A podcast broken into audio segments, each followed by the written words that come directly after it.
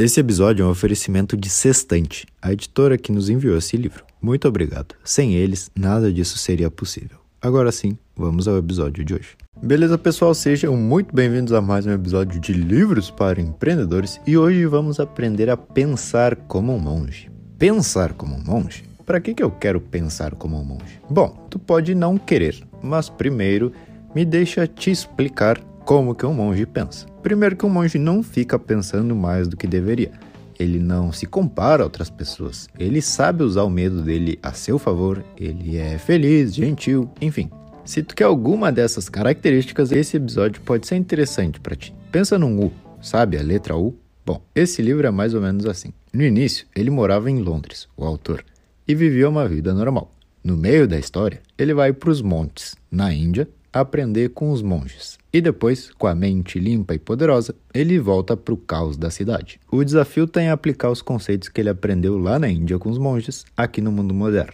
Thomas, beleza, mas como está dividido esse livro? Bom, pessoal, esse livro está dividido em três partes. Primeiro, a parte do desapego. Vamos nos livrar daquilo que a gente não quer. Depois vem a parte do crescimento onde melhoramos a nossa mente. E a terceira parte é a da doação, como transbordar coisas boas para si e para os outros. Primeira parte do livro Desapego. Aqui ele começa falando um pouco sobre a nossa identidade. Talvez uma coisa que te incomode seja você não ser você mesmo, ou pelo menos não saber quem você é.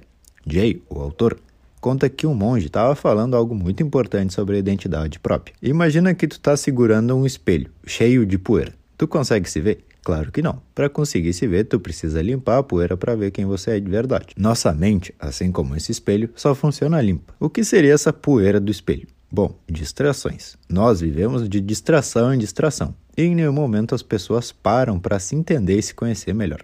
O pior de tudo é que, para não se analisar, tu não chama essas distrações de distrações, tu chama elas de obrigações. Pega o teu dia e abre ele, tarefa por tarefa e se pergunta se isso é algo que tu realmente escolheu fazer ou te contaram que deveria ser feito. É aquela história de sempre: estude, consiga um trabalho, enfim, já sabemos. Mas mais importante que isso é questionar os teus valores reais.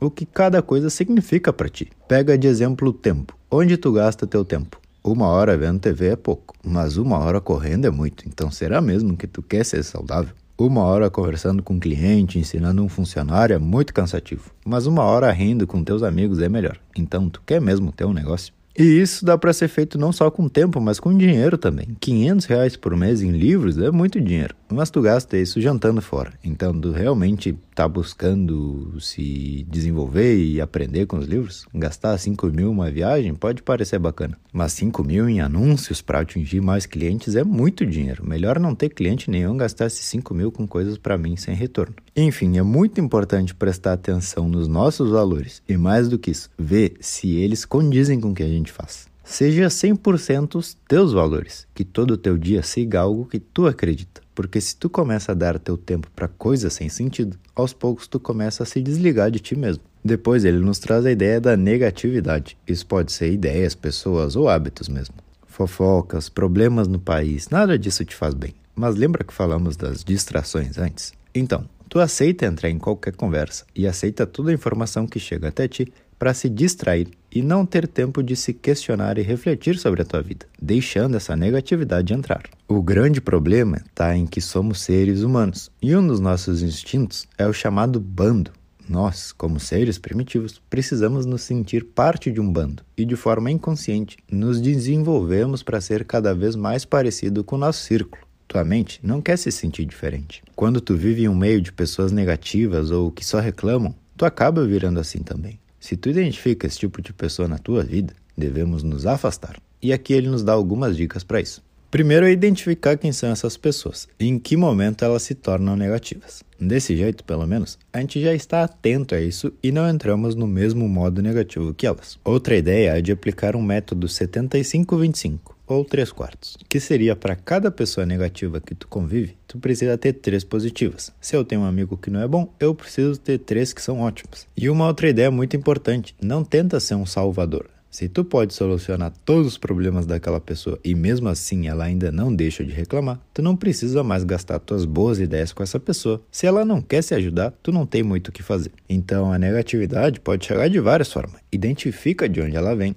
e tenta sempre ter essa balança onde as coisas positivas são bem mais pesadas que as negativas. Pessoas felizes que vivem bem são imunes à negatividade? Não, claro que não. Todas estão expostas, mas reconheça isso e não aceita isso para ti. Outro ponto dessa parte do livro é sobre o medo. Mais uma vez, devemos usar ele a nosso favor. Como? Bom, vamos lá. Tenta me acompanhar. O medo é uma emoção, certo? Sim, correto. Essa emoção de fugir é ligada a coisas desconhecidas, ou seja, coisas que tu nunca fez antes? Sim, exatamente. Eu sinto medo quando preciso fazer algo pela primeira vez. E o que tu sente? Com certeza chega algo e tu paralisa, pela simples sensação de acreditar que tu não é capaz para resolver aquilo. Mas isso é uma coisa lógica. Tu não sabe como fazer aquilo, já que tu nunca fez. Entenda que essa sensação de medo é boa. Não sei por que a gente tem essa crença de que sentir medo é algo ruim, mas é por causa da nossa sobrevivência. Tu não vai sair sozinho na rua de noite. Tu vê uma casa abandonada e não pensa em entrar lá. Enfim, o medo nos faz viver. Mas qual é o problema? É que essa mesma sensação de sobrevivência vem quando tu quer pedir um aumento, quando tu quer abordar um cliente para vender teu produto, quando tu quer se arriscar em um novo mercado. Mas nada disso vai colocar tua vida em risco. Quando tu sentir medo, saiba que é óbvio que tu tem medo. Tu nunca fez isso na vida. Isso é um sinal excelente de que tu tá tentando novas coisas. E tu não precisa fugir nem se paralisar. Vocês lembram qual era o nome da primeira parte do livro? Essa parte que a gente está agora se chama desapego. O medo é combatido quando tu desapega das coisas. Às vezes tu não quer dar um certo passo, sabendo que é um passo para crescer por medo de perder alguma coisa. Então tenta se desapegar dessas ideias e desses medos que tu sente, porque nada disso vai te ajudar. Bom, essa foi a primeira parte do livro, nos incentivando aí a que a gente se foque a se desapegar das, das coisas que a gente tem medo de perder, assim passando para a segunda parte do livro que ele chama de crescimento. Tu já ouviu falar no Dharma? O Dharma é algo parecido com um propósito de vida. Eu lembro que não gostava de quando me diziam isso, por isso eu trouxe aqui para vocês, porque essa explicação dessa ideia faz um pouco mais de sentido. Primeiro, identifica se tu gosta do que faz. Se sim, beleza. Mas se não, a gente pode mudar. Dharma é o ponto de equilíbrio entre o que tu gosta de fazer e o que as pessoas pagariam para que tu faça. O autor diz que hoje em dia existem alguns casos de sucesso com pouca idade e todo mundo se compara a eles. Jovens saindo da faculdade para vender suas empresas por milhões de dólares. Existem, são poucos casos. Mas se tu não é um desses, não quer dizer que tu tá errado ou que tu fracassou. Você é você mesmo. Uma pessoa que se explora ao máximo se torna única e, como consequência, vive melhor. Como é viver esse Dharma? Qual que é a sensação? É a sensação de estar tá perdido no tempo. Tu entra em um estado de trabalho que nem percebe o dia passar. Outra sensação é a de aceitar os riscos e se sentir feliz com ele.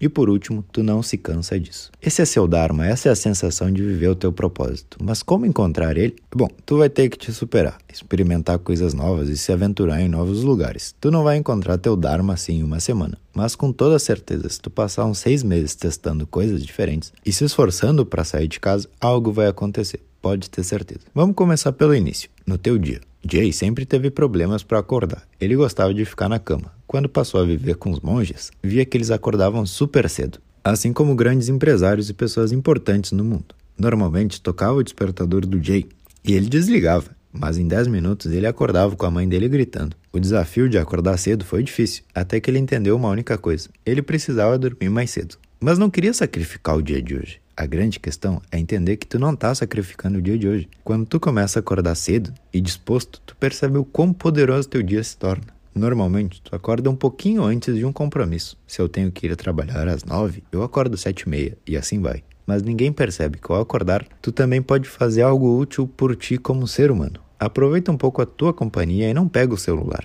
Jay disse para que tu imagine que tu está dormindo e entram 100 pessoas falando alto e tagarelando no teu quarto. Seria agradável? Claro que não. Mas pegar o celular ainda na cama é quase a mesma coisa. Então constrói isso. E eu te garanto, eu aposto contigo que a tua vida muda em, vamos colocar aí, uns 50 dias. Faz uma rotina noturna, ou seja, três horas antes de dormir, já se prepara para isso. E uma rotina matinal, umas duas horas de manhã assim que tu acorda, que sejam destinadas para ti como ser humano, que precisa de cuidados. Nada a ver com trabalho. Vai dar uma volta, come um negócio bacana, lê um livro, não sei. Mas isso vai te ajudar a estar no presente. Se lembra disso. Jay nos diz que o tempo tem memória. Se tu faz algo no mesmo horário todos os dias, isso se torna mais fácil. E quase que de forma inconsciente, tu já reserva esse espaço de tempo para aquela prática. Isso é quase que mágica e funciona. Vamos falar um pouco da tua mente então, porque eu acho que isso seja uma coisa muito importante. Tu tem que começar a falar contigo todos os dias. Se chama pelo teu nome também. Isso torna o processo um pouco mais real. Quando tu percebe que a tua mente te diz, tu não consegue fazer isso, é muito difícil. Tu tem que se dizer, eu consigo sim, eu tenho capacidade, eu sou bom fazendo isso. A felicidade está ligada diretamente ao crescimento. Vamos ver duas hipóteses. Primeiro, tá frio e tu fica com preguiça de sair para correr. Então tu fica em casa já que a tua mente te convenceu disso. O segundo também é vítima da mente, mas ele disse: Eu vou mesmo assim, eu tenho capacidade. Fez sua corrida, chegou em casa, tomou um banho e se vestiu. Quem vai estar com mais adrenalina para começar o dia? O segundo já vai estar tão feliz e satisfeito com ele mesmo que aos poucos a mente dele desiste de segurar ele para trás. Pessoal, presta atenção aqui, ó, um segredo que eu vou falar. Se tu vence a tua mente umas cinco ou seis vezes, depois disso ela desiste de te segurar e ninguém vai te segurar. Existe algo muito importante também chamado autocompaixão. Eu chego chorando para ti, arrasado, contando meus problemas. O que, que tu faria? Tu ia começar a falar: ah, calma, tá tudo bem, vai passar. Mas agora, tu tá arrasado com algumas coisas e tu faz o quê? Tu acaba se estressando, se diz que é burro e que não sei o quê. Assim como tu ajuda os outros e fala que tudo vai ficar bem, essa prática de autocompaixão pode te ajudar em momentos difíceis. Bom, vimos que devemos nos desapegar de algumas coisas. A gente viu também umas dicas sobre um crescimento bacana pra gente. E agora a terceira parte do livro, a última parte do livro sobre a doação. Aqui ele nos mostra uma droga muito poderosa chamada gratidão. Existe um círculo virtuoso que consiste em quanto mais eu agradeço, mais motivos eu tenho para agradecer.